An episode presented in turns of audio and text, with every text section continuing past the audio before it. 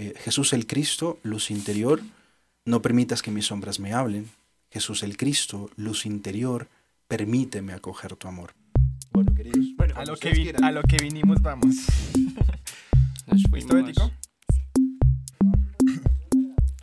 Hola y bienvenidos a Gatos al Agua, un espacio para hablar, debatir y aprender. Un espacio para sumergirnos en la fe. Cualquier lugar es indicado para escuchar. Mi nombre es Andrés Castro. Yo soy Javier Vargas. Y en el día de hoy los estaremos acompañando. ¿Cómo estás, Javi?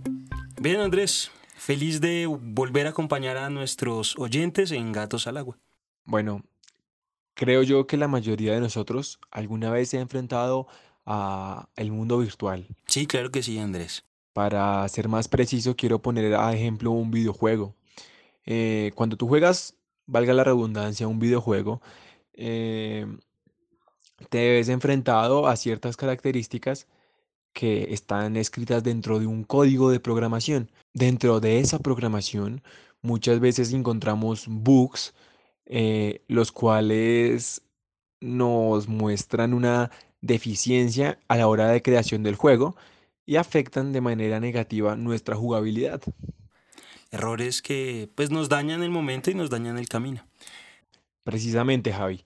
¿Y a qué voy con todo esto? Muchas veces en nuestro caminar espiritual también tenemos esos mismos problemas desde el código, desde nuestra fuente, desde nuestra propia realización y búsqueda de Dios, de la fe, del amor. Por lo cual siento que hoy es un buen día para navegar mar adentro y ver qué es eso que muchas veces no nos deja avanzar, Javi. Bueno, bien, hablemos de bug como errores, de estos bugs, estos errores que nos ponen ciertos obstáculos en la vida y en nuestra vida espiritual principalmente. Para el día de hoy te tengo un invitado genial y es Marco Salas. Marco, bienvenido. Hola, ¿qué tal? Bienvenido chicos. Gracias por la oportunidad de estar aquí, gracias por la oportunidad de compartir em, y sobre todo de mirar la vida de mirar la vida como viene. Y esa vida como viene también tiene estos errores. Así que de ellos hablaremos. Quédate tú que estás ahí escuchando, que nos vamos a divertir, vamos a pasarla bien y sobre todo vamos a reflexionar. Vale, aparte de Marco, nuestro invitado del día, hoy la casa está llena. Tenemos a dos personas que pertenecen a nuestra comunidad. Eh, así que bienvenidos chicos, ¿cómo están? Javi, Andrés, Marco, ¿cómo están? Eh, para mí es un placer enorme estar aquí junto a ustedes, compartiendo este tema tan especial y nada, le pido a Dios que, que, que nos ayude, nos ilumine, nos indique el camino para, para desarrollar este tema con la mejor diligencia posible y poder llegar al punto que, que, Él quiera para nosotros. Gracias, Phil, por acompañarnos hoy. También nos acompaña en la mesa eh, una miembro, una servidora de la comunidad Jóvenes eh, Asociación María Santificadora. Ella es Nicole Vargas. Nicole, bienvenida. Hola Javier, hola Andrés, ¿cómo están? Realmente es un gusto estar aquí con todos ustedes. Eh, me siento muy halagada por la invitación y pues como dijo Fidias, sé que la vamos a pasar muy bien, sé que vamos a aprender muchísimo, sé que con Marco vamos a tener una excelente discusión y asimismo vamos a hablar de muchas cosas que nos va a servir, que nos va a permitir crecer que efectivamente vamos a pasar un gran momento, creo yo. Tenemos que presentar muy bien a Marco para nuestros oyentes. Marco es eh, nuestro invitado, es panameño, tiene 25 años, es programador y animador. Eh, tiene un amplio recorrido en diseño web de varias páginas, de varias organizaciones religiosas y no religiosas, hasta donde tenemos entendido. Actualmente cursa eh, pregrado en teología en la Universidad Javeriana, tiene una especialización en acompañamiento y también, eh, digamos que ilumina vidas a través de su clase de teología en, la Universidad Minuto de Dios. Es correcto. Eh, aparte de eso, soy escritor, soy poeta, estoy haciendo una maestría en creación literaria, em, porque veo la vida desde allí, veo la vida desde la poesía estoy de acuerdo con todos los autores que dicen que sin poesía morimos y que a través de ella eh, creamos esperanza y que la poesía es transgresora, ¿no? Entonces, de ese sentido, creo que eh, la poesía nos ayuda, nos capacita mucho también como ejercicio espiritual, así que en cualquier otro podcast tendremos la oportunidad, tal vez, tal vez, de conversar sobre la poesía como ejercicio espiritual. Entonces, un poquito de eso es lo que hago, ¿no? O lo que he hecho. Bueno, muchachos, pienso yo que para entrar en materia, muchas veces nosotros confundimos un bug con un glitch. Y es que un glitch es un error que muchas veces no afecta de manera negativa el programa. Así que muchas veces nosotros, a pesar de que sabemos que tenemos errores y dificultades, las dejamos pasar por alto, porque sentimos que no nos afectan. Muchas veces eh, como Marco bien decía, y lo, incluso ahorita en la discusión que teníamos antes lo dijo, me pareció una frase muy bella, que es, la belleza es lo, lo único que puede salvar al mundo. Y muchas veces precisamente dejamos esa belleza a un lado por errores y podemos decir que nosotros mismos nos capacitamos en nuestro código a medida que vamos creciendo. Y son errores que de una u otra manera nos cuestan y de una u otra manera nos impiden crecer. ¿Qué piensas de esto, Marco? Mira, yo, yo creo que eh, hay que definir con, con, total claridad cuál es el error eh, fundamental, si hablamos de matriz, ¿no? ¿Cuál es el error fundamental del ser humano? El error fundamental del ser humano es no crecer en el amor, en, en esa capacidad de, de, expandir sus posibilidades de amar, de expandir las personas a las que ama, y, y no solo es eh, amar por amar, sino amar más y amar mejor. Entonces yo creo que, que, que, el problema, el error matriz de todo ser humano es cerrarse a la posibilidad de crecer en el amor y cerrarse a la posibilidad de, de amar mejor, de, de, disponer y de poner en su propia historia el amor de, de, maneras más óptimas en términos de lo que hemos propuesto. ¿no? Entonces yo creo que el error fundamental, hay que decirlo con total transparencia, a todo ser humano es su incapacidad, muchas veces, eh, digamos, con plena conciencia de no querer crecer en el amor. ¿sí? Yo quiero preguntar si alguna vez alguno de los miembros de la mesa ha experimentado ese tipo de errores, esa ese tipo de, de, dudas en entregarse totalmente al amor de Dios? Pues Javi, hermano, eh, yo te cuento que sí, por eso es que me fascina el tema que estamos tocando hoy. Como decía Marco, y estoy de acuerdo con eso, uno va poco a poco creciendo en la capacidad de amar. Eh, y en mi experiencia personal, que creo que tal vez comparto, comparto con algunos de ustedes, esa capacidad de amar tuvo un, rumbo diferente en mi vida después de un encuentro con Dios personal, un encuentro con Jesucristo. Ahí entendí un poquito más qué era el amor, lo visualicé por encimita. Eso fue ya hace ocho años, en el 2012. Siete años, porque no sé restar. Siete años y... Primer book de la noche. eh, ese encuentro con Jesús, en serio, visualiza o me permitió visualizar un poquito qué es el amor pero a medida que fue, fui caminando en, en, esa experiencia de amor con Cristo, me di cuenta también que mi capacidad para amar es muy pobre, ¿sí? Eh, es muy pobre, es muy chiquita. Me cuesta amar en la casa, me cuesta amar en mis ambientes cotidianos muchísimo. Y creo que es una, una experiencia que, que de alguna u otra forma uno refuerza en una relación con Jesús. Entonces es como medio un, un, partidito, ¿no? Como un partidito de fútbol. Te hacen un gol porque la embarraste, pero pronto haces un gol porque Cristo te ayuda a hacer un gol. Algo así. Es una analogía medio ñoña, pero... pero va por ahí, me parece a mí, Javi. ¿Nicole? Eh, bueno, bueno, primero creo que es un tema complejo si quiera sacar relucir el amor, ya que el amor a veces para cada persona es diferente, ¿no? Tenemos un concepto diferente de amor. Y cuando, por ejemplo, Fidias nos cuenta un poquito de esa incapacidad para amar, creo que todos la tenemos porque nosotros mismos nos limitamos muchísimo. Y más que limitarnos es por miedo, porque a veces es más fuerte el miedo que tenemos que el mismo eh, deseo o impulso de decir voy a, voy a amar, voy a entregar mi corazón, le voy a entregar completamente mi corazón a Jesús. Pero me he dado cuenta y en lo que en lo que he vivido y en lo que he tenido la oportunidad de, de aprender, es que efectivamente somos nosotros, efectivamente somos nosotros quienes más nos limitamos. Y, y a veces eh, a mí me pasa o me pasó en algún momento de mi vida en que ni siquiera estaba buscando el amor en Jesús, sino que estaba buscando el amor en otras personas, en otras cosas, en cosas muy vanas, en cosas muy momentáneas. Entonces, eh, precisamente este tema, el que estamos tocando, me llama muchísimo la atención porque siento que de alguna manera nos sentimos identificados más de uno, en el que decimos, bueno, ¿qué estamos haciendo? ¿Por qué lo estamos haciendo? ¿Por qué estamos amando de esta manera? Porque estamos permitiendo que este tipo de cosas nos pasen. Entonces, pues, eso era.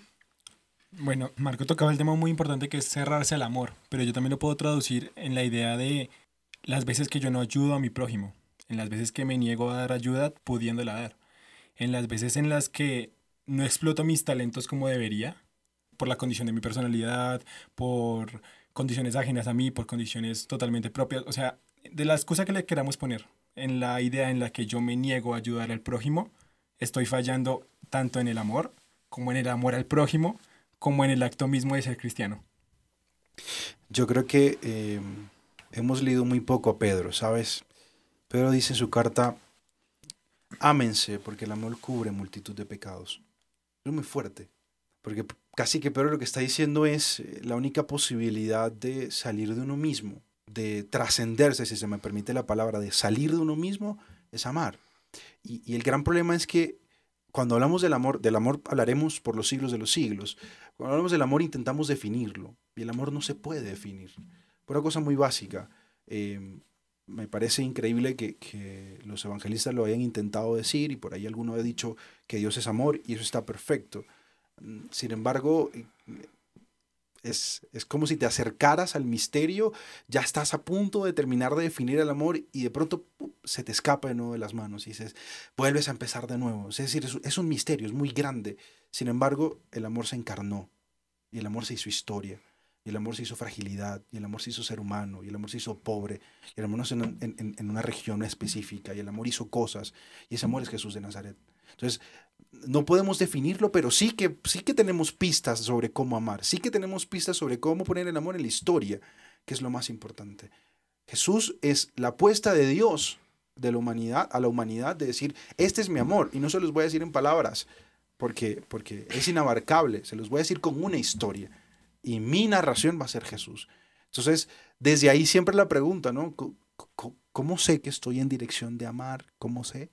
Pues es mirar a Jesús, ¿no? Es mirar su capacidad de ser compasivo, su capacidad de acercarse a los que nadie se acercaba, su capacidad de mirar los ojos, su capacidad de, de, de, mirar a un tipo que estaba encima de un, de y decirle, baja, voy a cenar en tu casa y hoy ha llegado la salvación a tu casa, no, no esperes más, tienes que hacer más nada, solo recíbeme ya, ¿sí? La capacidad de decirle al otro, eh, dejen lo que pase, dejen lo que vengan, díganle que yo lo estoy llamando y Bartimeo se acerca y, y, y la vida cambia, ¿sí? Entonces, to, todo el tiempo Jesús se acerca a gente y desde ahí lo que está diciendo es, eh, esta es la forma de amar, no, no, se inventen, o sea, aquí está, ¿sí? Es todas esas veces que salimos de nosotros mismos, ¿no? Eh, ya luego podemos hablar de una teoría que tengo sobre la creación, pero bueno, no sé si alguien más quiere comentar algo. Margo, eh, hace algunos programas en Gatos al Agua hablábamos con, con Nori. Nori con Nori y, y, nos hablaba de algunos eh, tropiezos en su vida y cómo pudo, digamos que, recomponer el, el camino eh, y, y, dedicar eh, finalmente su vida y su profesión a Dios.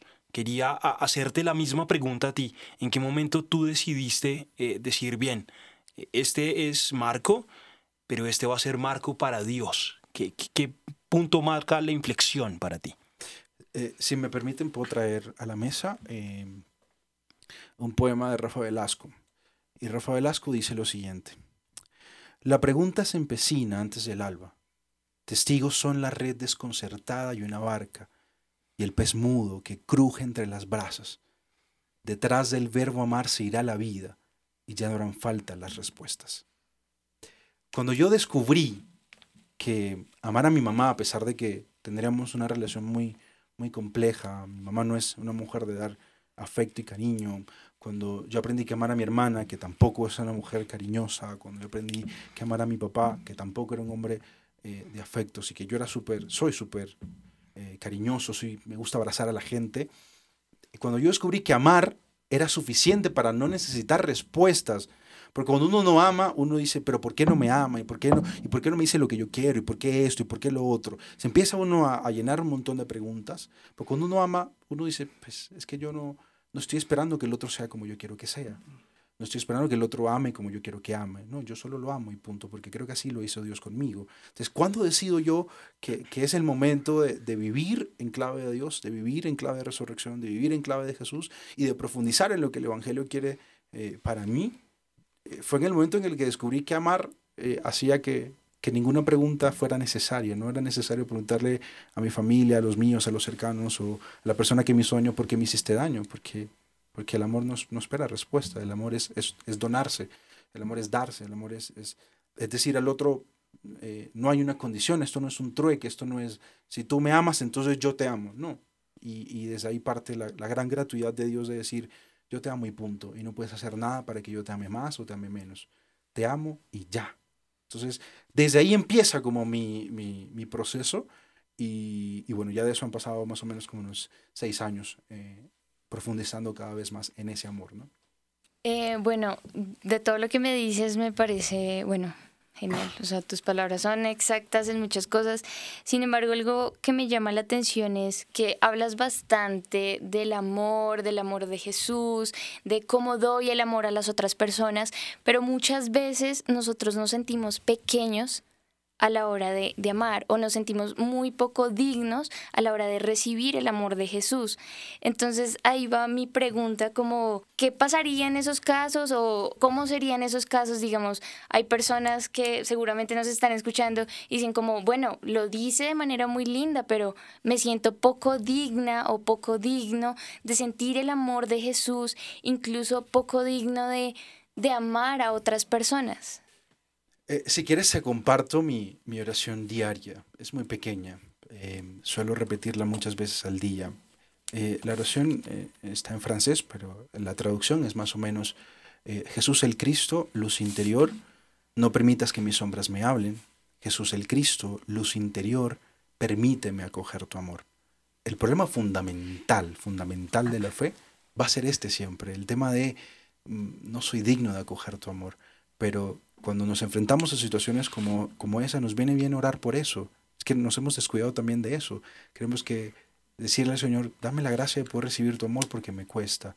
Porque la gratuidad es sospechosa. La gratuidad es sospechosa. Y lo que predica el cristianismo es una gratuidad sospechosa. ¿Cómo es eso de que alguien me ama y, y, yo no tengo que hacer absolutamente nada para que me ame? Y no es que Dios aparece en mi vida cuando fui al retiro de Yams y hasta ahí Dios vino a entrar a mi vida, sino que siempre estuvo, solo que ahora yo empiezo a reconocerlo y a darme cuenta que estuvo conmigo desde siempre. ¿Cómo es eso? La gratuidad es sospecha, el amor es sospechoso, el amor de Dios es sospechoso. Entonces, yo creo que es una gracia y aquí quiero aclarar una cosa, por lo menos de, desde mi manera de ver la espiritualidad, la gracia no es, no es un regalo de Dios, la gracia es producto de mi relación con Dios. Entonces yo le digo, Señor, dame la gracia y lo que yo estoy diciendo es, Señor, voy a seguir relacionándome contigo aunque esto me cueste, aunque no lo entienda, aunque no lo comprenda, aquí estoy. Y, creo que de eso hay mucho, de eso de la espiritualidad hay mucho, la mística tiene mucho de eso, ¿no? El Antiguo Testamento, por ejemplo, Seas cuando dice, lo, la, lo, llevaré al desierto y le hablaré al corazón. ¿Qué está diciendo allí? El desierto es el lugar de, que, de la fiesta, del ruido, de, de, el agua todo el tiempo. No, el desierto es, es la desolación completa, el silencio que abruma, la soledad que pesa, la fragilidad que sale a bailar. Y ahí tú dices, Señor, aquí estoy en el silencio para escuchar. Entonces yo creo que eh, está bien lo que quiero decir es que está bien sentirse así, porque, porque es sospechoso y porque está bien, como seres humanos tenemos el derecho a la sospecha. Sin embargo, ahí cabe mucho la oración para decirle, Jesús el Cristo, luz interior, no permitas que mis sombras me hablen. ¿Cuáles son mis sombras? Pues todas esas cosas que me dicen, no mereces el amor de Dios, no eres digno, no eres digna, tú no has hecho nada para merecer su amor. Jesús, por favor, que estas sombras no me hablen, que estén, que yo las pueda sentir, me voy a permitir sentirlas, pero que no me hablen, porque si me hablan, me creo la verdad, me, me, creo que lo que me están diciendo es verdad. Y luego digo, Jesús el Cristo, luz interior, permíteme acoger tu amor, porque si, acojo tu amor, todo será de una nueva manera. Eh, termino con esto, la idea. Eh, Pedro Arrupe tiene una oración que me encanta, dice, Señor, quiero conocerte, aprender cómo me miras. Solo tu manera, solo sabiendo cómo tú me miras, cambiará todo. Y todo será de una nueva manera. El momento en que yo descubro que Dios me mira con tanta compasión, ya nada vuelve a ser lo mismo. Y ya empiezas, empiezas un proceso, ¿no? Entonces, eh, eso lo primero, como valorar también esa, esa, esa, intuición que tienes, es válida y está bien sentirse así. Segundo, darte la oportunidad de orar a partir de tu fragilidad. Y tercero, comprender que el amor también, como he dicho, no es una definición, no es un sentimiento, incluso por eso que tampoco es una decisión, sino un proceso, es una historia de vida. El amor es un estilo de vida. Entonces, como ese estilo de vida, tienes que ir todo el tiempo creciendo en eso. Espero haber aproximado algo a la, a la pregunta. No, claro, está perfecto, está perfecto. ¿no? Y complementando un poco la idea que decía Marco, eh, creo que Dios aprovecha el book, como también dirían muchos gamers, y es aprovecha el book en el sentido de que aprovecha precisamente ese cierre que nos damos al amor, aprovecha precisamente ese, que nos sentimos pequeños para incluso amarnos más y demostrarnos que siempre está ahí. Entonces utiliza ese error a nuestro favor, podríamos llamarlo de alguna manera. Em, yo solo precisaría algo y es, eh, eh, Dios no es esquizofrénico, no es que ayer Dios me amó un 10% y me amó un 30% y luego dijo, no, pero es que qué barbaridad, este Marco como que no, no cree en mí, entonces ahora lo amo un 5%. No, Dios siempre ama al 100%, siempre. ¿Qué hace el ser humano? Pues identificar, reconocerlo, interpretar. Y aquí permito meter un, tema bíblico. Es la razón por la que en Lucas aparezca dos veces que María guarda las cosas en su corazón. Entonces cuando la gente predica eso, no, María sí guarda las cosas en su corazón. No, o sea, cuando, cuando entiendes lo que está diciendo el texto, está diciendo que la primera vez pasó algo que María no entendió y lo guardó. Y dijo, no entiendo esto qué significa. Y luego un par de capítulos después, vuelve a pasarle algo y ya en griego el, verbo no es el mismo, aunque en español traduzcamos como María meditaba las cosas en su corazón. Lo que está diciendo el texto es que María juntó las dos cosas que le habían pasado y ahí entendió, ah, esto es lo que, ah, esto, no sé si les ha pasado a ustedes, como me pasó esto y años después digo, ¡Ah! Ah, mira, esto pasó para que yo entendiera esto de ahora, ¿no? Es, es, todo el tiempo interpretando las huellas de Dios en nuestra vida, pero Él siempre ama al 100%, siempre ama al 100%. Soy yo quien lo va eh, aprendiendo a reconocer, a verlo, a verlo, ¿no? Y por eso el amor es un estilo de vida. Aquí es importante ver cómo a veces, como cristianos, como ciudadanos normales, vemos a veces algunos... Eh, problemas, algunos obstáculos, como no, Dios me está atacando, Dios, ¿por qué me haces esto? A veces son pruebas simplemente las que nos pone Dios, ¿verdad? Quería eh, preguntar un poco, eh, aterrizando esto a la, vida cotidiana. ¿Cómo ven ustedes, digamos, estos, estas pequeñas pruebas y desde su experiencia personal también, cómo, cómo han eh, sabido superarlas, Fit? Pues Javi, hermano, yo creo que todo tiene un sentido bien chévere y creo que el Espíritu Santo nos está permitiendo en esta conversación atar varios, varios hilos y varios cabos. Esa pregunta que tú me haces, Javi, yo la relaciono con la respuesta que daba Marco ahora en cuanto a que nosotros en nuestra fragilidad intentamos percibir ese amor infinito de Dios que nos ama y punto. Somos nosotros entonces los que tenemos que ir percibiendo ese amor. Y eso se hace en medida de una relación que tengo yo con Dios si yo le doy espacio a Dios en mi corazón, en mi cabeza, en mi mente, en mi tiempo, en mi día a día, pues muy seguramente la gracia del Señor me irá permitiendo superar esas dificultades, esas fragilidades, esas debilidades. Y aterrizándolas a la vida cotidiana, Javi, eh, yo me he dado cuenta de algo importante y es que Dios a uno le va quitando como capitas, ¿sí? Entonces, eh, no sé, puede ser que me equivoque, Marco, tú me, tú me corriges, hermano. Pero, pero yo siento es eso. Nosotros somos a veces como, como una cebolla cabezona. Los ogros son como cebollas. ¿Apestan? Sí. No. ¿O te hacen llorar? No. Ya sé. Si los dejas al sol se ponen cafés y les salen pelitos blancos. No. Capas. Las cebollas tienen capas. Los ogros tienen capas. Las cebollas las tienen. ¿Entiendes? Ambos tenemos capas. Ah. Yo sé que mis ejemplos son muy ñoños, perdón. Es una alusión. Pero sí, el Señor, o en mi, en mi experiencia personal, Él me ha ido quitando capitas, capitas, capitas, a medida que me voy relacionando con Él. Eh, y de un momento a otro, cuando yo siento que voy súper elevado en mi relación al 100% con Dios, me doy cuenta que hay otra capa más profunda y más profunda y más profunda. Y cada vez esa capa va encontrando en mí eh, algún tipo de vivir la vida de una forma mentirosa, ¿sí? Y, aquí hago un paréntesis y es, cuando yo no vivo ese amor de Dios que es pleno, que es real, que es 100%, que es puro, que es infinito, que es misericordia, por estar encerrado en mis fragilidades y en mis miedos, es porque estoy viviendo en una mentira. El Evangelio es el anuncio de la verdad. Y la verdad es Jesús mismo y su forma de actuar, su forma de amar, su forma de percibir la vida cuando yo no estoy en la capacidad de vivir esa verdad significa que estoy viviendo en un engaño, en una mentira, que puede ser provocada por un montón de experiencias personales atrás, ¿no? ¡Oh! Ambos tienen capas. ¡Oh! Pero no a todos les gustan las cebollas. Entonces uno, a medida que va creciendo, va sufriendo a veces heridas, se va enfrentando a la vida, que es dura, que es difícil, que en muchas ocasiones golpea con todo, pero no significa que Dios me esté probando por medio de esas ocasiones, no. Simplemente la vida es la vida. La vida es difícil a veces, es dura a veces, pero lo que yo sí tengo que tener muy en cuenta es el 100% de Dios, como Él, como decía Marco, se hace persona, se hace persona en la vida de Jesús. Y no es un Jesús de hace dos mil años, no. Es un Jesús que vive hoy, ¿sí? Y es una dinámica preciosa. A mí me parece increíble esa dinámica de Jesús que como que voltea todo al revés. Y esas fragilidades, y lo dice también en, en, en la Biblia, en una carta de Pablo, eh, esa fragilidad, esa debilidad se vuelve mi fuerza. Entonces es esa mezcla y ese mix tan mm, místico, tan eh, que a veces no entendemos de devolver la fragilidad humana, mi fragilidad, que no me, no me permite vivir en la verdad. Jesús toma esa fragilidad y por la gracia del Señor, en mi relación con Él, la vuelve mi fortaleza. ¿sí? Entonces, eh, no sé, opino eso, pienso eso, vivo eso. Bueno, pues siento yo que aquí tenemos dos puntos. Y es que el primero, como bien decía Marco, era cerrarse al amor. El segundo es cuando nos escondemos detrás de capas y vivimos en mentiras. Y siento yo que también un tercer punto podría ser las dudas que no aclaramos. Muchas veces vivimos en nuestra vida con dudas y las dejamos crecer continuamente en nosotros. Y no dejamos que de una u otra manera, precisamente conectándolo con la idea que nos contaba Fit, eh, esa mentira desaparezca y nos quedamos perpetuamente en esa mentira sin nunca aclarar y ir más allá. Yo eh, hace, sí, hace un par de meses, empezando el año, eh, como, como acompaño gente, eh, para mí una de las cosas más eh, coherentes que hay que hacer cuando acompaña gente es a- hacerte acompañar.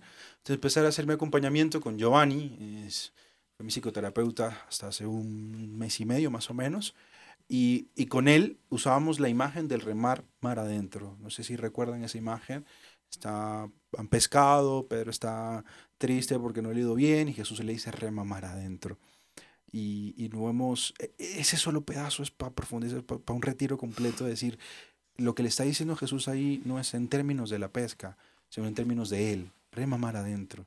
Entonces, eh, no, no hay que asustarse, uno mismo es un misterio para uno mismo, y está bien ser un misterio para uno mismo. El problema es, eh, o en términos de fe, el pecado es cuando yo me detengo y no sigo profundizando en, quién soy, ¿no? Por eso me encanta porque Derek Anderson, que es un, es un poeta, dice que em, sin, sin intimidad o con la intimidad siempre va a haber vulnerabilidad. Es decir, cada vez que yo tenga intimidad con alguien, me voy a mostrar vulnerable. Es, es casi, es casi un- un- un- una especie de enlace y que no se puede romper, ¿sí? No hay intimidad sin vulnerabilidad. Toda intimidad implica ser vulnerable frente al otro, mostrarse como eres. Eh, y yo creo que, si me lo permiten, es, es un, es un llamado a, a las comunidades, sobre todo a las comunidades de jóvenes. Eh, hay que darle más espacio a la vulnerabilidad, hay que darles más espacio al silencio, hay que darles más, más espacio a la fragilidad, a la soledad. Pero solo ahí podemos crear relaciones íntimas, ¿no? Como la que uno debería tener con Dios. Entonces la gente va y ora como, el, como, el, como aquellos dos hombres que suben al templo y dicen, no, yo doy gracias porque yo no soy como este. Gracias Señor porque yo no soy como este. ¿Qué es lo que está haciendo ese hombre? En términos de lo que estoy diciendo, es ocultar su vulnerabilidad, porque, porque seguramente no le alcanza todo para amar como él quiere amar. En cambio el otro, Señor, soy un pecador, que en términos de lo que estamos diciendo, Señor, soy frágil. Como dice la canción de Ana Bolívar, te confieso que soy frágil, que me cuesta vivir con lo que pides de mí. Amén. O sea, qué confesión más linda que esa, ya está. ¿Sí? Entonces, yo creo que, que mm, hay que eh, amarse y ser compasivo con uno mismo también, ¿no? Y, entender la vulnerabilidad, la fragilidad como, como parte de la existencia. Y ahí yo quería aclarar una cosa, y es, eh, a veces siento que en el lenguaje eh, proponemos el error como, como pues bueno, sí, eh, o las dificultades, como no, Dios va a usar esas dificultades para levantarte, pero eh, a mí me, me, a veces ese lenguaje me cuesta un poco, un poco porque siento que, que no implica a Dios en el problema. Y si algo Jesús se hizo fue fragilidad. No hay nada más frágil que un bebé. y que un bebé necesita de otros. Y ese que era el Dios trascendente para los judíos, el, el, innombrable, se hizo un bebé. O sea, se hizo fragilidad. ¿Qué celebramos en Navidad, que ya estamos cerca de la fecha? ¿Qué celebramos? Celebramos la fragilidad, que se hace niño. O sea, Dios no se hace eh, ningún héroe de la mitología griega, se hace un niño. No hay nada más frágil que un niño. Entonces, eh, yo creo que tenemos que tomar en cuenta eso, porque eh, en nuestra espiritualidad lo que Jesús va haciendo con nosotros es diciendo, yo también pasé por ahí. Yo también pasé por la limitación, yo pasé por el hambre, pasé porque necesitaba del otro, pasé porque necesitaba la educación, pasé porque necesitaba rodearme de otra gente para poder vivir, porque vivir solo me queda muy difícil. Es decir, eh, el Papa Francisco dice en la Christus Vivi también, como que uno mira la historia de Jesús y se siente implicado. Y dices, ah, yo también he pasado por eso. ¿Quién no ha pasado por traición? ¿Quién no ha pasado por soledad? ¿Quién no ha pasado por no comprender? Señor, no entiendo esto, pero si es lo que tú quieres, bueno, está bien. ¿Quién no ha pasado por, por, por perder a alguien de su familia? Es decir, todos están en la vida de Jesús. Es como, se hace humano, ya está, ¿no? Entonces, no, no, miremos el error como una cosa en la que Dios nos implica, sino que viene desde afuera para decirte, bueno, vamos a usar este error, esto es un ensayo de la vida y vamos a usar este error para entonces cambiarte algo de ti. No, Él se implica porque Él también pasó por eso, Jesús también pasó por eso. Ahora, ¿cómo salgo yo de eso? Bueno, miremos la vida de Jesús también, ¿no? Y por eso hace falta conocerla bastante. No sé si... Eh, abordado algo. a mí me parece increíble lo que dices, Marco, porque estás aquí explotando nuestras pequeñas neuronas al sí, 100%. Esto es predicación para todos, creo yo. porque, o sea, como bien decíamos antes, y, eh, Jesús aprovecha el bug y precisamente aprovecha el error para ayudarnos en nuestro crecimiento. Sí, estoy de acuerdo contigo, pero no lo aprovecha en términos de, de eh, te equivocaste y ven, ven, vamos a ver qué de eso se puede pues, sacar de bueno, sino que se implica porque él también pasó por eso. Lo que quiero decir es eso. O sea, si nosotros estuviéramos en la época de Jesús, hubiéramos pasado probablemente por las mismas situaciones difíciles que él pasó. Lo que quiero decir es, eh, no lo aprovecha como un agente externo que no tiene ni idea sobre qué es un error en la vida como, bueno, yo sí vine a la vida, vine para salvarlos, pero tengo ni idea que es un error, pero ven, como yo soy Dios, voy a aprovechar ese error tuyo para... No, no, yo, aprovecho ese error contigo porque yo también pasé por situaciones como esa, ¿sí? Es, es, lo que quiero decir, ¿no? Como precisarlo, digamos. Sí, totalmente. Tú dices que Dios nos ayuda, pero siento yo que también el problema está cuando, eh, siguiendo como con términos ñoños, cuando dejamos a Dios ejecutándose en segundo plano y lo dejamos a un lado. Esto me parece que implicaría otro como book en nuestra vida, que es no darle a Dios el lugar que corresponde. O ser tibios. eh, ¿Cómo lo digo? Es que yo no creo que Dios sea egoísta ni celoso. Es decir, no, no creo que Dios sea un niño de 10 años que, que dice, si no me das mi juguete me pongo a llorar. Yo creo que Dios se ponga bravo porque en nosotros no hay un espacio para Él. Dudo mucho de que Dios se ponga bravo por eso quienes nos perdemos de vivir una vida mejor somos nosotros. ¿sí? Es decir, eh, el pecado es, es toda vez que yo no acoja su amor, porque su amor me cambia la vida, porque su amor me transforma, porque su amor me capacita, porque su, amor me saca de mí, porque su amor me, me, me, me, hace preguntas serias. Si yo no le doy ese espacio, no creo que Dios se ponga bravo, se ponga celoso, no. Creo que más bien está si hay una emoción, si pusiéramos una emoción, sería un poco más como, como expectante, ¿sí? como el Padre misericordioso. Creo que esa es la mejor imagen para, explicar esto. Entonces, no es como, eh, o sea, no es un regaño, no es, no es un, tienes que darle un espacio a Dios, porque si no, no, no. Es que, ¿por qué no cambiamos el lenguaje y decimos que la invitación de Dios siempre está ahí? Por eso me encanta, porque el Papa Francisco empieza Evangelii Gaudium diciendo, Quiero hacerles una invitación, voy a parafrasearlo, quiero hacer una invitación a todos los cristianos. Por favor, renueven su encuentro con Jesús. Y si no lo tienen, por favor, háganlo. Es decir, ves que es distinto a decir, eh, eh, queridos cristianos, si ustedes no tienen a Dios en su corazón, entonces muy triste por ustedes. No, es una invitación como, oye, si tienes una relación con Jesús, renuévala en este momento. Y si no la tienes, te invito a que la tengas. A ver qué pasa. A ver qué pasa. Entonces, es que si uno se atreve a abrirse al amor y decir, Señor, aquí estoy, la vida cambia. Recibir su amor cambia la vida, cambia la perspectiva, la forma de vernos, tal. Entonces, cuando no lo hacemos, no es, no es, no es Dios quien, quien sufre, no es Dios quien, quien, quien se pierde de lo sabroso de la vida, sino somos nosotros, porque Él siempre va a estar ahí en la puerta como, bueno, aquí esperando a que, este, a que este que diga que quiere, ¿no? Nunca se va, nunca se va, ¿sí? Es, es a veces un, mi problema con el lenguaje también de, de la gracia, del pecado, como, como, espera, pero es que no es que el pecado sea la kriptonita de Dios, y, entonces cuando Dios ve que tú pecas, Él huye porque el pecado lo quema y va a morir. No, ve tu pecado y te mira con amor y te dice, ven, lo puedes hacer mejor. Entonces, voy a quedarme aquí hasta que tú decidas que lo quieres hacer mejor. ¿no? Pero a veces en nuestro lenguaje eh, es como, como si pecas y, y, Dios no puede acercarte a ti porque se quema. No, no, yo creo que eh, es un Dios que siempre se invita, se autoimplica en la vida y está ahí, es, es paciente. Eh, y por eso, en, el en términos de los profetas, no se presenta a Dios como, ¿se acuerdan ese, ese profeta que va a la montaña y pasa fuego y pasa no sé qué? Pero solo es en la suave brisa donde dice, ah, aquí está Dios. Por eso Dios no se presenta como, como algo agresivo, sino ahí, calmadito, paciente, como, sí, como, como alguien que se, sienta al lado mientras estás en el, en el transporte público y tú ni te diste cuenta cuando se sentó, pero se sentó y ahí está. Es curioso que lo que dices me recuerda a un padre español que dice que precisamente en la actualidad debemos analizar cómo los cristianos damos el mensaje de Dios, porque precisamente ese mismo mensaje es el que puede hacer que muchas personas no sigan a Dios. Precisamente por ahí va mi, mi, pregunta, Marco. Eh, cuando hablábamos de tu experiencia de vida, hablábamos de tu vocación de acompañamiento. Andrés ahorita tocaba algo eh, y era el tema de tocar otras vidas también. ¿Cómo ha sido tu experiencia también, digamos que generando nuevos, nuevos focos de, de creencias, de, de llamados, de invitaciones eh, hacia personas que incluso tú nos comentabas ahorita off the record, incluso son personas que están fuera de la misma comunidad y gente que ni siquiera cree en, en Dios. Mira, yo creo que lo primero que tengo que decir es que el acompañamiento es una tarea con natural de todo ser humano. Nosotros acompañamos muchas veces sin darnos cuenta que estamos acompañando. Acompañamos desde el primer momento en que tenemos amigos y que ese amigo te llama a ti para contarte, me, me acaba de pasar esto. Ahí estamos acompañando.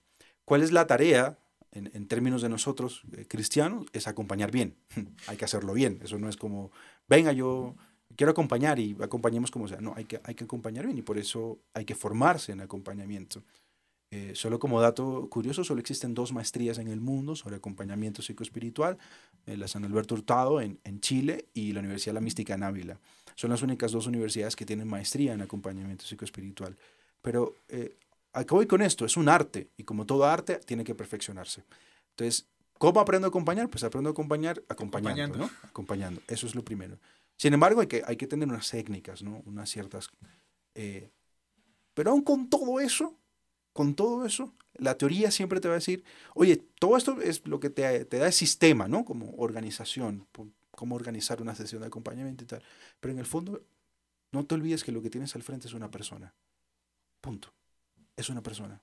Y ante esa persona no vas con juicios, no vas con, con ideas prefabricadas, no vas con, con intereses, vas y escuchas. Y ya, no haces más. Entonces, en mi experiencia, lo que te quiero decir con esto es, me he dado cuenta que la gente tiene una gran necesidad de ser escuchada. Y una gran necesidad de aprender que el silencio es importante en la vida. He descubierto en mis acompañamientos que la gente tiene un gran temor al silencio por una cosa muy sencilla. El silencio te enfrenta a las preguntas más duras que tú no te has hecho y que te has hecho y que has dejado a un lado.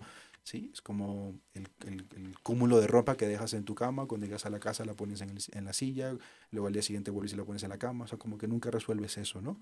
Entonces, ¿qué he aprendido yo en el acompañamiento? Que, que Jesús acompaña todo el tiempo, que Jesús no juzga, que Jesús escucha y que sobre todo la gente está urgida de, una, de un acompañamiento eh, en términos de silencio, en términos de vulnerabilidad, en términos de fragilidad. Y solo desde ahí podemos empezar a construir otra cosa. Si yo voy al acompañamiento dispuesto a decirle a la gente, eso es lo que tienes que hacer, está mal lo que estás haciendo, ya de eso hay mucho, ¿sí? Ya de eso puede ir a cualquier otro lado. Ya de eso te doy la dirección de donde te van a decir eso, con mucho gusto. Mi acompañamiento, por lo menos desde donde yo quiero acompañar, es escuchar y, y, y desde ahí ver cómo orientamos la vida, ¿no? Entonces he aprendido mucho de eso, mucho de tocar la fragilidad del otro, de, de mostrarme también frágil y decir yo también he pasado por eso, ¿no? Em, va desde ahí, va desde ese horizonte, un poco el tema del acompañamiento. Y un punto que me toca mucho y es tu condición de abandonar, en cierto modo, tu punto de origen Mm. para cumplir una misión. ¿Qué me puedes decir de eso? Dejar, dejar a Panamá es, es, es dejar eh, mi familia, es dejar eh, mis amigos, es dejar eh, mi historia.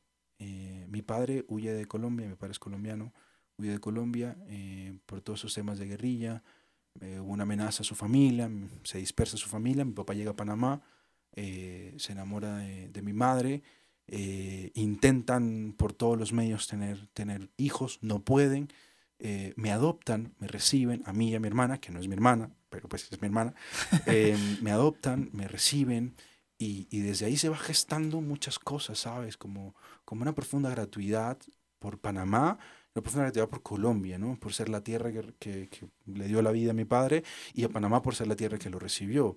Entonces, ahora yo mismo digo, eh, le escribí un poema hace un, hace un tiempo y le decía como, estoy agradecido porque la tierra que no te pudo dar a ti posibilidades, es decir, Colombia, porque estaba en una situación muy compleja, ahora es la tierra que a mí me recibe y me da muchas posibilidades.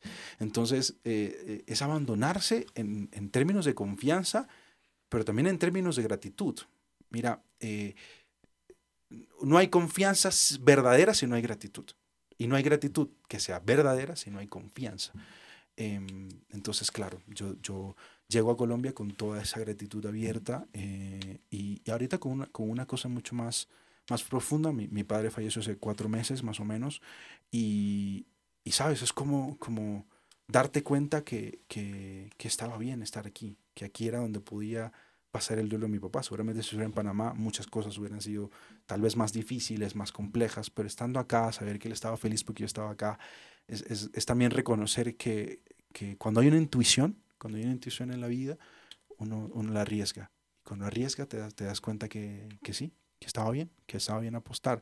Si hubiera seguido mal, también hubiera dicho que estaba bien, pero salió bien, salió bien. Estoy aquí, estoy estudiando, hice la certificación, como muchas cosas.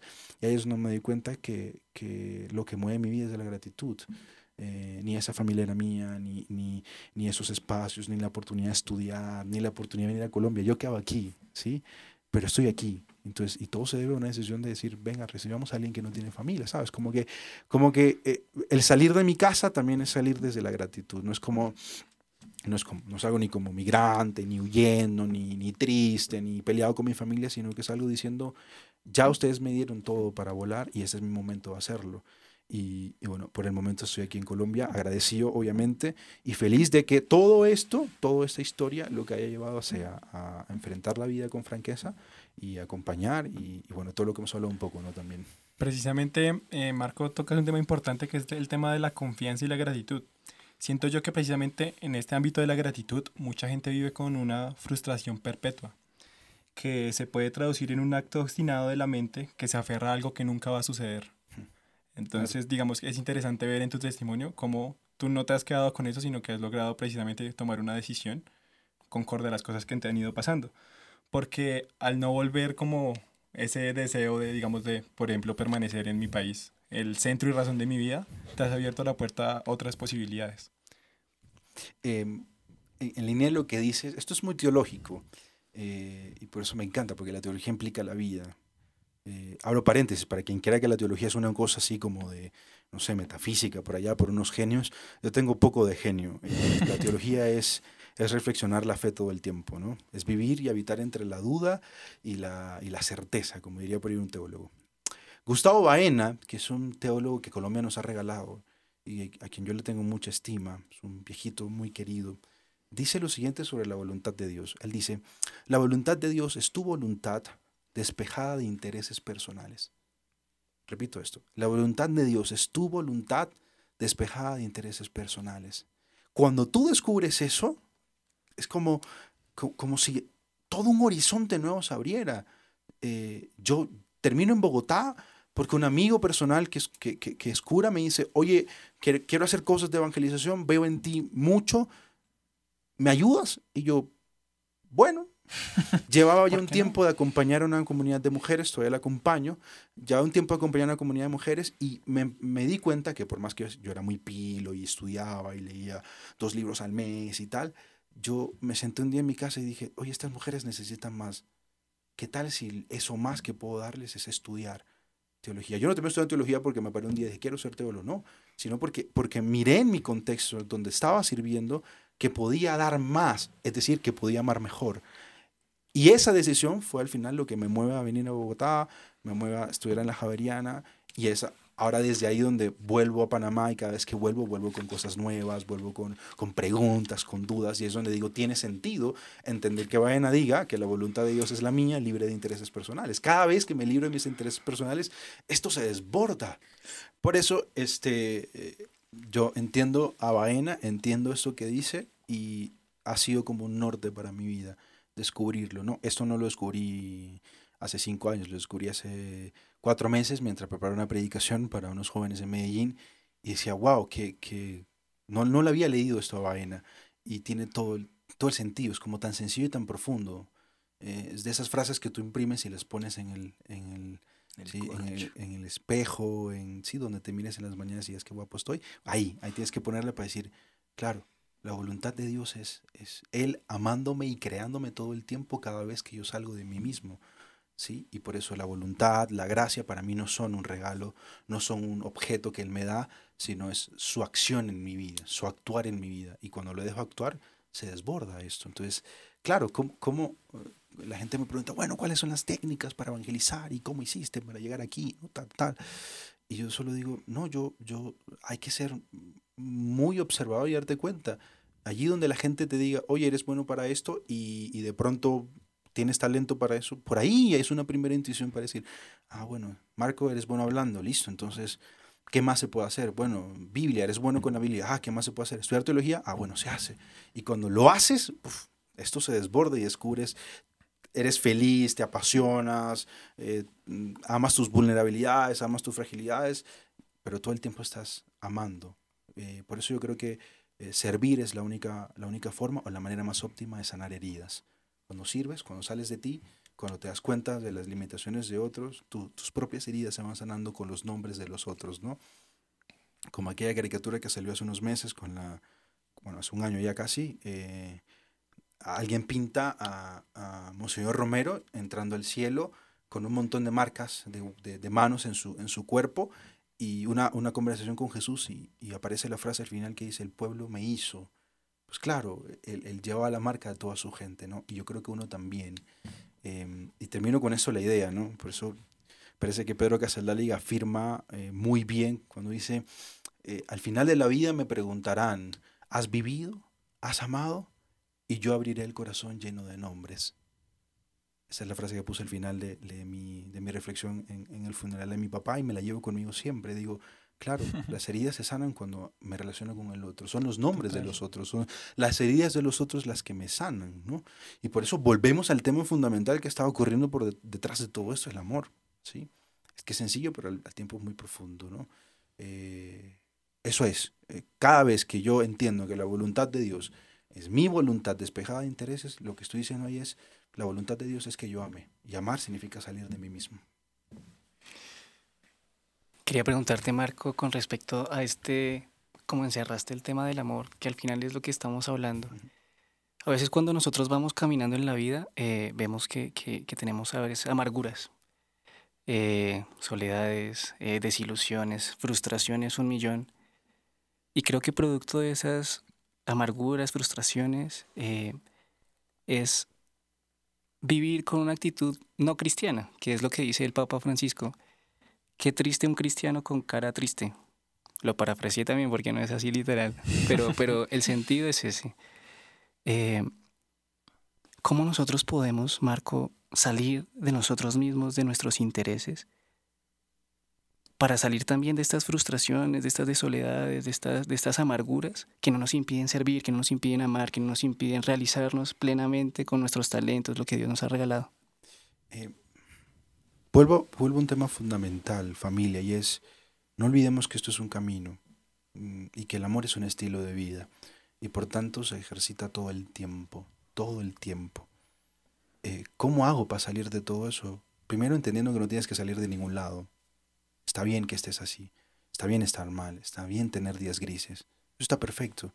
El cristianismo no es un no es coach ontológico, ni te va a decir eh, todos los días te va a ir bien, como cuando, voy a poner ejemplo para responder tu pregunta, es como, es como cuando te gradúas, ¿no? Estás en la graduación de, de, de tu carrera y, y, viene la persona que tiene mejor este, eh, nota, calificación, y da un discurso, y todo el discurso es, sí, vamos a comernos el mundo, y ustedes son el futuro de Colombia, el futuro de Panamá, eh, muy bien, ánimo que ustedes pueden. Y a veces chocan para mí esos discursos, están bien, qué chévere, necesitamos ánimo, también necesitamos realidad, y la realidad es que también van a haber días grises. Entonces yo creo que hay que amar los días grises, hay que saber que están ahí, habitarlos y no huir de ellos. Eh, Elvira Sastre dice que, que en uno de sus poemas que huir de uno mismo es, es acercarse a las cosas que nos hieren. Entonces hay que también aprender a vivir con la vulnerabilidad y con la fragilidad allí. Si está, mírala a los ojos y dile, bienvenida, qué chévere que estés aquí, quédate aquí, no, no, no, no tienes por qué irte. Ahora, con ella ahí al frente, haciendo una narración, con mi fragilidad al frente, yo igual decido amar, yo igual decido darme. Porque si no, esto se nos vuelve una cosa de méritos y de perfecciones, perfecciones que no vamos a conseguir nunca. Hay que ser sinceros y serios en la vida. Está bien no ser perfectos, es parte de nuestra condición. Y desde ahí uno dice, bueno, tengo esta fragilidad, tengo esta situación difícil, tengo esto, tengo lo otro, y, y bueno, voy adelante. Sí, a mí me tocó predicar a la semana siguiente que mi papá había muerto, ¿sí? Y, y yo solo podía decirle, Señor, Señor, aquí estoy, esto me duele, esto me cuesta. Vamos, y prediqué y, y ya está. Y es, es, es, aprender a vivir con eso, entender que está, que está bien que esté ahí. Y luego que sé que está ahí, luego que lo identifico, que lo nombro. A veces no nombramos nuestras soledades y nuestros, nuestras sombras. No, ¿cómo estás? Mm, bueno, más o menos. No, ¿qué te pasa? No, mira, estoy, me pasa esto. Cuando nombro esto, cuando lo nombro, lo ubico, lo, lo, lo pongo en un espacio. Lo, ¿sí? Entonces, eso es lo primero. Y lo segundo es que con todo eso allí, habiéndolo nombrado, yo igual decido amar. ¿sí? Yo igual decido seguir viviendo, yo igual decido seguir avanzando, yo igual decido eh, seguir dándome, yo igual decido que mi corazón es de Jesús, yo igual, ¿sí? Todo el tiempo. Por eso es un estilo de vida, no tanto una decisión ni un sentimiento, sino un estilo de vida, ¿no? En términos teológicos eso se llama preexistencia, ¿no? El salir de uno mismo, todo el tiempo estar eh, viviendo en favor del otro, ¿no? Creo que por ahí podría ser un, esto va por un programa entero, querido, podría ser una primera aproximación al tema, ¿no? Reconocerlo, nombrarlo y aún con todo eso allí decir, yo decido amar. Decido amar desde dónde, desde, desde no, estoy bien, no, decido amar desde que me pasó esto, me pasó esto, me pasó esto y siento esto. Y decido amar con eso. Por ahí iría yo. Sentiría yo que es necesario entonces, como reflexión final, eh, que hagamos un mapa de nuestro amor. Es donde esté nuestro amor, eh, importante reflexionar, porque muchas veces siento yo que si analizamos dónde está nuestro amor y hacemos nuestro mapa, es muy chiquito, porque por lo general nos cerramos a muchas cosas. Como primero decíamos, nos cerramos al amor, escondemos, nos escondemos detrás de capas, eh, no aclaramos dudas, eh, vivimos a veces en estados de frustración perpetua, nos perdemos de las oportunidades que Dios nos brinda, como bien recalcaba Marco, pero siento yo que la, en un buen camino es una readaptación de expectativas y hacer un mapa de nuestro amor constantemente. En la medida en que podamos hacer esto, sabremos cómo precisamente ubicarnos y saber qué podemos dar de nosotros, salir un momento de nuestra realidad y saber qué podemos ofrecer. Eh, también quería decir algo en particular de todo lo que nombraste, de todo lo que hemos hablado, y es que siempre es una decisión diaria. El amar, el aceptar, el seguir, lo que tú dices, no siempre, no todos los días van a ser felices, no todos los días van a ser soleados, no todos los días van a ser días hermosos de amor, de, mejor dicho, compasión y empatía al 100%. No, sino que se van a enfrentar días difíciles y sin embargo, en esos días difíciles tomo la decisión y la determinación de seguir a Jesús, de seguir su amor, de seguir una vida en Él. Entonces, eso, pues por ese lado yo puedo concluir. Muy bien, por ahí, por ahí es la intuición, por ahí es la intuición. Es probable que, que saque un día no se baje del árbol. Es probable que un día el buen samaritano pase de largo y va a estar bien también. Solo que recordamos, cuando estamos en un momento de tranquilidad, recordamos que Como buen samaritano, nuestro, nuestra tarea es recogerlo. Pero si un día no pasa, también sabemos que está ahí. Diría que basados en el sabor de la montaña, entra en tu cuarto y cierra la puerta. Entra en tu cuarto y cierra la puerta. Atrevámonos a hacer silencio y a estar solos un ratico. A veces nuestras oraciones son muy largas. Qué chévere es poder decirle al Señor, Señor, aquí estoy, amén. Y ya, y hacer silencio. Ahí, ahí va a estar. Nunca se ha ido. Vamos llegando al final de, esta, de este capítulo del podcast. Gatos al Agua ha sido un placer para esta mesa de trabajo tener como invitado a Marco Salas, a Nicole Vargas y a Fidias David González. Marco, gracias y mil gracias por acompañarnos hoy. Eh, dejas en María las puertas abiertas eh, y los corazones tocados. Eh, para cerrar, dejémosle a nuestros eh, oyentes tu contacto. Eh, arroba soy Marcos Salas en todas las redes, en Twitter, en Facebook, en Instagram. Estoy sobre todo en Instagram, así que ahí pueden buscarme. Arroba soy Marcos Salas y con mucho gusto dudas, preguntas, eh, quejas, reclamos, acompañamientos. Con muchísimo gusto estamos ahí para, para servir. Eh, yo quisiera cerrar diciendo que, que en lo profundo, en lo profundo, en lo profundo, más allá de nuestras sombras, de nuestros demonios, en lo profundo, allí late Dios todo el tiempo, todo el tiempo. Así que mm, miremos los errores, miremos las situaciones de fragilidades, miremos las limitaciones, pero allá detrás de todo eso, en lo profundo, ahí está Dios latiendo, que no lo olvidemos nunca. Y hasta aquí vamos por hoy. Esperamos que hayan disfrutado este capítulo tanto como nosotros. Recuerden que cualquier duda, sugerencia, comentario o cualquier mensaje que nos quieran dejar está en nuestras redes sociales abiertas. En Instagram nos pueden encontrar como arroba jóvenes al piso AMS y en Facebook y YouTube como jóvenes AMS. Recuerden que la forma también más sencilla de ayudarnos es compartiendo precisamente nuestro contenido. Así que anímese a compartir este capítulo en sus redes sociales para poder llegar a muchas más personas. Este contenido fue llevado a todos ustedes por jóvenes de la Asociación María Santificadora. Mi nombre es Andrés Castro. Javier Vargas y nos acompañó hoy Marco Salas. Saludo para todos. Esto fue Gatos al Agua. Gracias por sumergirte con nosotros.